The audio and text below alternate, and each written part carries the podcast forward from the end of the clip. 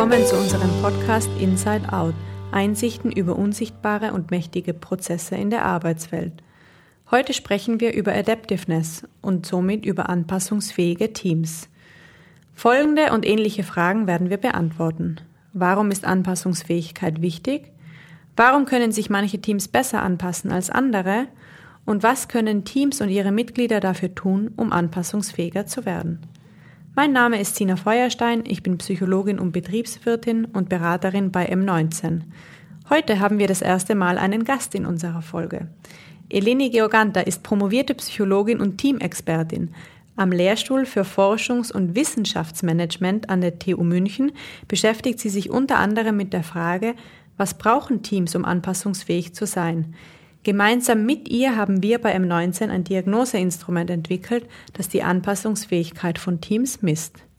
Hallo Eleni, schön, dass du heute bei uns bist.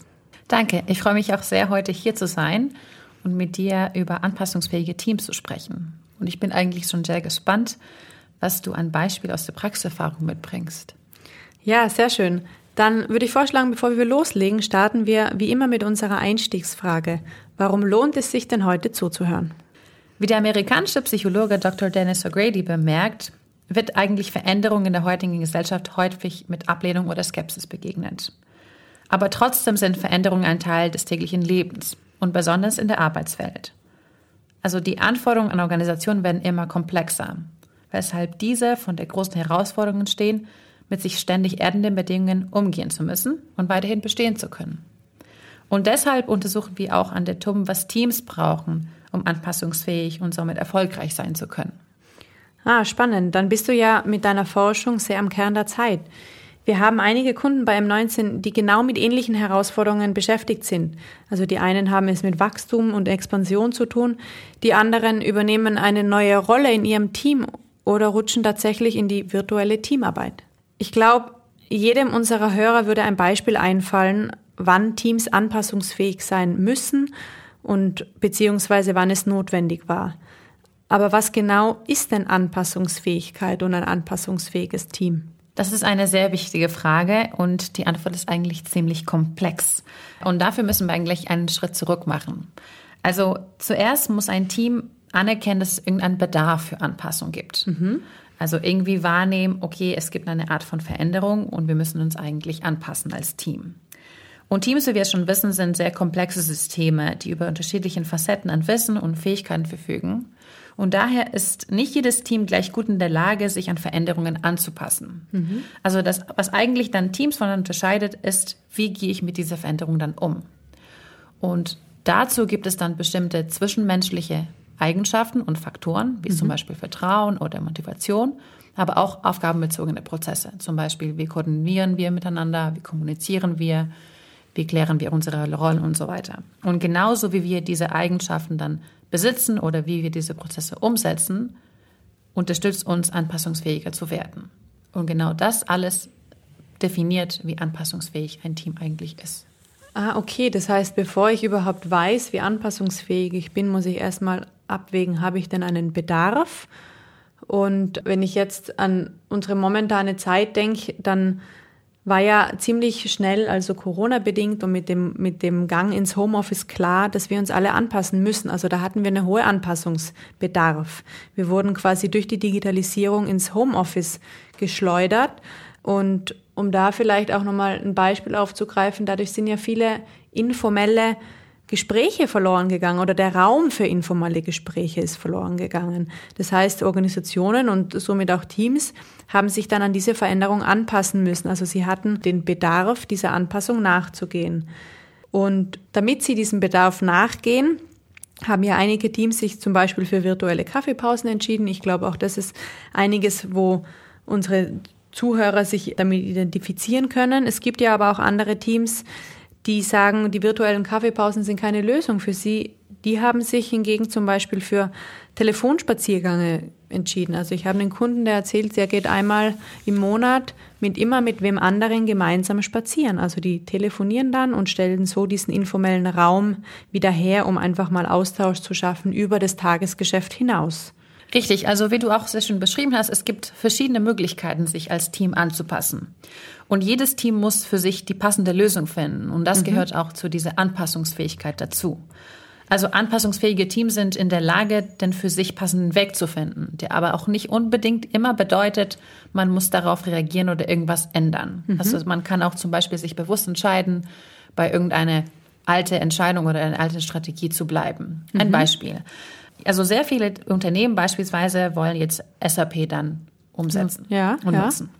Genau, und es gibt zum Beispiel existierende Teams, die eine andere also Art von Digitalisierung dann schon haben, die eigentlich ganz erfolgreich ist. Mhm. Und es gibt auch Teams, die sich vielleicht auch bewusst entscheiden, wir wollen mit dieser SAP-Veränderung nicht mitmachen, sondern uns bewusst entscheiden, wir nehmen diesen Bedarf dann wahr und mhm. trotzdem bleiben wir bei unserem digitalen Weg, der wir, wir schon haben, der schon ganz gut funktioniert. Mhm. Und somit für diese Teams beispielsweise ist diese, diese auch der beste Weg. Und somit ist es auch eine Art von Anpassungsfähigkeit für diese Teams. Ja, okay. Also das eine ist, ich muss mich nicht unbedingt verändern, sondern kann mich auch entscheiden, dabei zu bleiben, was ich gerade mache. Dadurch bin ich anpassungsfähig. Und das andere ist, Teams können unterschiedlich auf Veränderungen reagieren. Also die einen stellen den, den informellen Raum durch Kaffeepausen virtuelle her und die anderen gehen spazieren. Also all das sind anpassungsfähige Teams. Richtig. Okay, aber gibt es denn jetzt eine, eine Grundregel, wie ein Team anpassungsfähig wird? Oder wie kann ich denn diese Anpassungsfähigkeit unterstützen?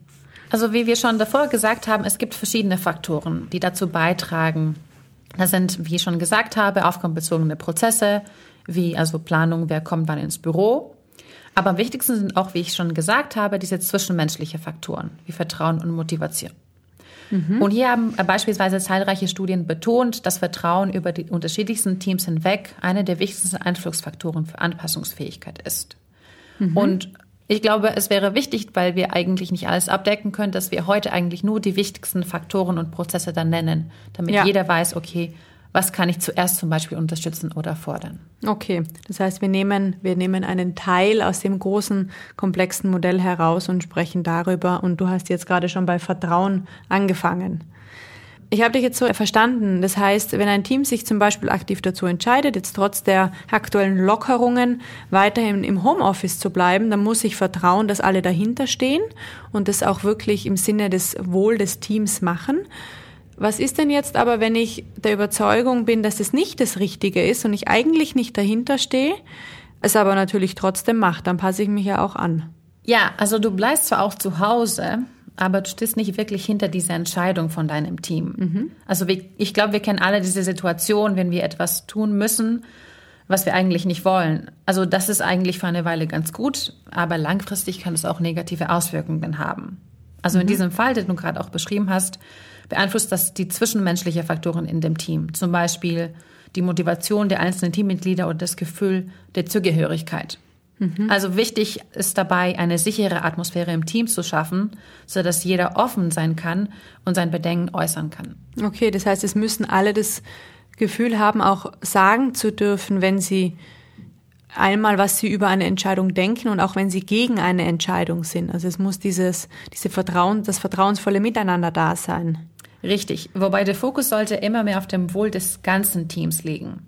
Also mhm. daher spreche ich nicht dagegen, weil ich es persönlich nicht gut finde, sondern weil ich es persönlich nicht gut für das ganze Team finde. Okay, also es darf nicht nur für mich bezogen sein. Mir fällt gerade ein, ein Beispiel ein von einem, einem Kunden, ein mittelständisches IT-Unternehmen im Süden Deutschlands, die tatsächlich da war es andersrum. Also die haben aufgrund der Lockerungen sich eben dazu entschieden, dass sie jetzt alle wieder ins Büro gehen, haben das auch einheitlich besprochen und haben auch alle quasi das Okay gegeben. Es war klar, okay, sie entscheiden sich, sie gehen jetzt wieder ins Büro. Und es war dann aber gleich mal von Anfang an klar oder spürbar, dass eine Person in diesem Team Widerstand geleistet hat. Also es gab immer einen Grund, warum sie zu Hause bleiben musste. Es war mal krankheitsbedingt, dann war es mal aufgrund einer Zulieferung, warum sie da zu Hause sein muss. Es war gleich mal kompliziert. Es wurde zwar in dem Fall, ich sag mal, abgenickt und sie haben einheitlich entschieden, aber es scheint ja doch nicht ganz klar zu sein aufgrund der Dynamik, die entstanden ist. Wie genau, ähm, ich glaube, an diesem Beispiel sieht man ganz gut, wie das Vordrängen der eigenen Bedürfnisse also die Anpassungsfähigkeit des ganzen Teams beeinflussen können. Also zum einen hat diese Dame, die du genannt hast, also nicht so offen gesagt, okay, das ist für mich wichtig und mhm. wie können wir eigentlich meine eigene Bedürfnisse in diese Teamentscheidung mit berücksichtigen. Mhm. Und ich glaube, daran hat es auch gescheitert oder vielleicht ist es immer noch der Fall, dass dieses Team als Ganzes nicht so gut an diese Veränderung sich angepasst hat. Genau, genau. Also der, weiter ging es natürlich damit, dass sie auch Aufgaben im Büro zu erledigen, erledigen hatte. Also sie musste auch Papier entgegennehmen, sage ich jetzt mal, und das musste jemand dann für sie machen und das hat dann das ganze Team beeinflusst. Also ihre Aufgaben, die sie durch das Zuhausebleiben nicht erledigt hat, wurden übernommen und so ist das ganze Team beeinflusst worden. Also da sieht man, so habe ich das jetzt verstanden, dass diese zwischenmenschlichen Faktoren, also das Vertrauen, wichtig sind, denn sie beeinflussen die Anpassungsfähigkeit. Jetzt hast du ja gesagt, es gibt über diese zwischenmenschlichen Faktoren hinaus auch noch andere Faktoren, die die Anpassungsfähigkeit beeinflussen, wie zum Beispiel aufgabenbezogene Prozesse. Was ist denn damit gemeint? Genau, und bevor ich das genau erkläre, also ich glaube, das hast du schon eigentlich davor genannt. Also diese zwischenmenschlichen Faktoren haben eigentlich beeinflusst, wer ihre Aufgaben übernommen hat, wie war so die Rollenklärung. Mhm. Also sie sind zum Beispiel in aufgabenbezogene Prozesse. Also es gibt auch diese Wechselwirkung zwischen diesen beiden. Mhm. wenn das eine nicht stimmt, dann wird es auch das andere dann beeinflusst. Okay. Und das sind so generell so Verhaltensweisen im Teams gemeint, die unterstützen, bei dieser Anpassung zielorientiert zu bleiben. Mhm. Und ein anderes Beispiel ist auch das Reflektieren in dem Team, wo man sich eigentlich fragt, okay, wo stehen wir gerade und was haben wir eigentlich gelernt? Ja, okay, also aus diesem, diesem Prozess, sich anzupassen, daraus zu lernen, das ist ja was, was nicht unüblich ist. Also ich erlebe im Rahmen der Beratung immer wieder Kunden oder auch Teams, die sich regelmäßig zusammensetzen und sogenannte Reviews oder auch Retros machen. Also sie schauen darauf, was haben wir denn schon geschafft und wie haben wir auch miteinander gearbeitet. Sind Sie jetzt notwendigerweise anpassungsfähig? Also wenn Sie das schon machen? Gute Frage. Also weil das Reflektieren alleine reicht nicht aus. Also das Erkenntnis aus dem Reflektierten muss auch in eine Aktion umgewandelt werden. Mhm. Also es gibt viele Teams, die sich zusammensetzen und über ein Projekt miteinander sprechen, aber wenige nehmen diese Erkenntnis mit und verändern beim nächsten Projekt bewusst was. Mhm. Also das ist der Schlüssel, um Anpassungsfähigkeit zu werden. Also immer wieder mehr aus der Erfahrung lernen und daraus aus einer Aktion ableiten und durchführen. Okay, das heißt jetzt im, im Falle des Beispiels des IT-Unternehmens, dass Sie quasi sich zusammensetzen und darüber reflektieren, wie kam es denn dazu, dass sie eigentlich einheitlich sich dazu entschieden hatten und abgestimmt haben, ja, wir wollen alle zurück ins Büro. Und dann quasi zu schauen, was hat dazu geführt, dass sich diese Dame nicht getraut hat zu äußern, nicht gesagt hat, warum sie denn nicht ins Büro möchte, ich kann jetzt, nachdem ich ein paar Gespräche natürlich auch geführt habe, sagen, dass es mit einer Angst einhergeht. Also sie hat nach wie vor, auch nicht unbegründet natürlich, Angst davor, so viel im Live-Kontakt zu sein. Aber sie hat sich nicht getraut, das zu sagen. Das heißt, nochmal, das Team müsste reflektieren, was ist falsch gelaufen und diese Erkenntnis dann in die Zukunft mitzunehmen und darauf zu achten, dass eben das nicht mehr passiert. Also eine sichere Atmosphäre herstellen, dass jeder oder jede seine Bedenken und auch den Standpunkt äußern kann, damit es eben nicht zu diesem, dieser Situation wiederkommt. Ganz genau. Und ich glaube, was wir noch betonen sollen, ist, dass Veränderung bringt ja immer etwas Ungewisses und daher auch Angst. Aber mhm. eigentlich Meinungsunterschiede und Konflikte gehören dazu und müssen auch Raum finden, wie du auch ganz schön beschrieben hast. Also der offene Umgang mit Konflikten und das Schaffen dieser vertrauensvolle Atmosphäre unterscheidet eigentlich anpassungsfähige von wenig anpassungsfähige Teams. Ja, okay. Das heißt, diese zwischenmenschlichen Faktoren, also das Vertrauen auch aufzubauen und dadurch den Raum eben geben, diese Bedenken zu äußern, ist ganz wichtig oder ein ganz wichtiger Einflussfaktor, um ein Team anpassungsfähig zu machen. Genau, aber was, ich, was wir noch nicht vergessen sollten, das ist auch Teil von diesem komplexen System und das würde ich gerne noch erwähnen, ist die Identifikation mit dem Team. Also okay. wenn ich mich nicht als Teil des Teams sehe und die Verantwortung anderen überlasse, daher auch nicht selbst die Verantwortung übernehme, dann distanziere ich mich automatisch vom Team und kann womöglich Entscheidungen weniger gut, gut mittragen. Ich glaube, mhm. das passt auch ganz gut mit deinem Beispiel, wo diese Dame eigentlich nicht hinter dieser Entscheidung stand und dann gab es so Ausreden, okay, ich bin krank oder ich kann heute eigentlich nicht dazu kommen und das hatte einen Einfluss auf das ganze Team dann im Nachhinein. Ja, ja. Okay. Das heißt, auch vielleicht für unsere Zuhörer nochmal zusammengefasst, bevor wir uns überlegen, wie anpassungsfähig ist denn unser Team, braucht es mal den Schritt davor des Bedarfs, also zu schauen, haben wir überhaupt Bedarf, uns anzupassen? Und wenn das geklärt ist, gibt es verschiedenste Faktoren, die die Anpassungsfähigkeit beeinflussen. Wir haben jetzt einmal als Beispiel den zwischenmenschlichen Faktor des Vertrauens herausgearbeitet, aber auch die Identifikation, wie du jetzt gerade zuletzt gesagt hast. Also es ist auch wichtig, sich mit dem Team zu identifizieren und als Teammitglied zu fühlen. Und dann gibt es auch verschiedene Prozesse, die beachtet werden müssen, wie zum Beispiel das Reflektieren, also immer wieder den Raum auch zu schaffen, über die aktuelle Situation zu sprechen. Ganz genau. Und ich glaube, es wird auch von den Beispielen klar, die wir gerade äh, besprechen, dass diese Anpassungsfähigkeit nicht nur einmal wichtig ist, sondern es muss immer wieder aufgegriffen werden. Einmal haben wir einen Mitarbeiter, der unerwartet krank ist. Eine neue Führungskraft kommt dazu. Wir müssen plötzlich virtuell arbeiten.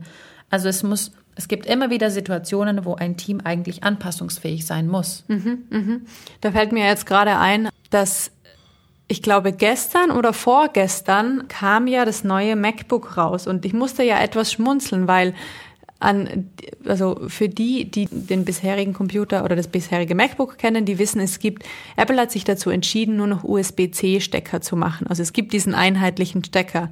Jetzt kam gestern das neue Modell raus und plötzlich gingen sie wieder quasi zurück und haben nicht nur diesen einen Mini-USB-C-Stecker gemacht, sondern auch wieder HDMI-Kabel Eingänge und ähm, ich glaube sogar Kartenleseeingänge.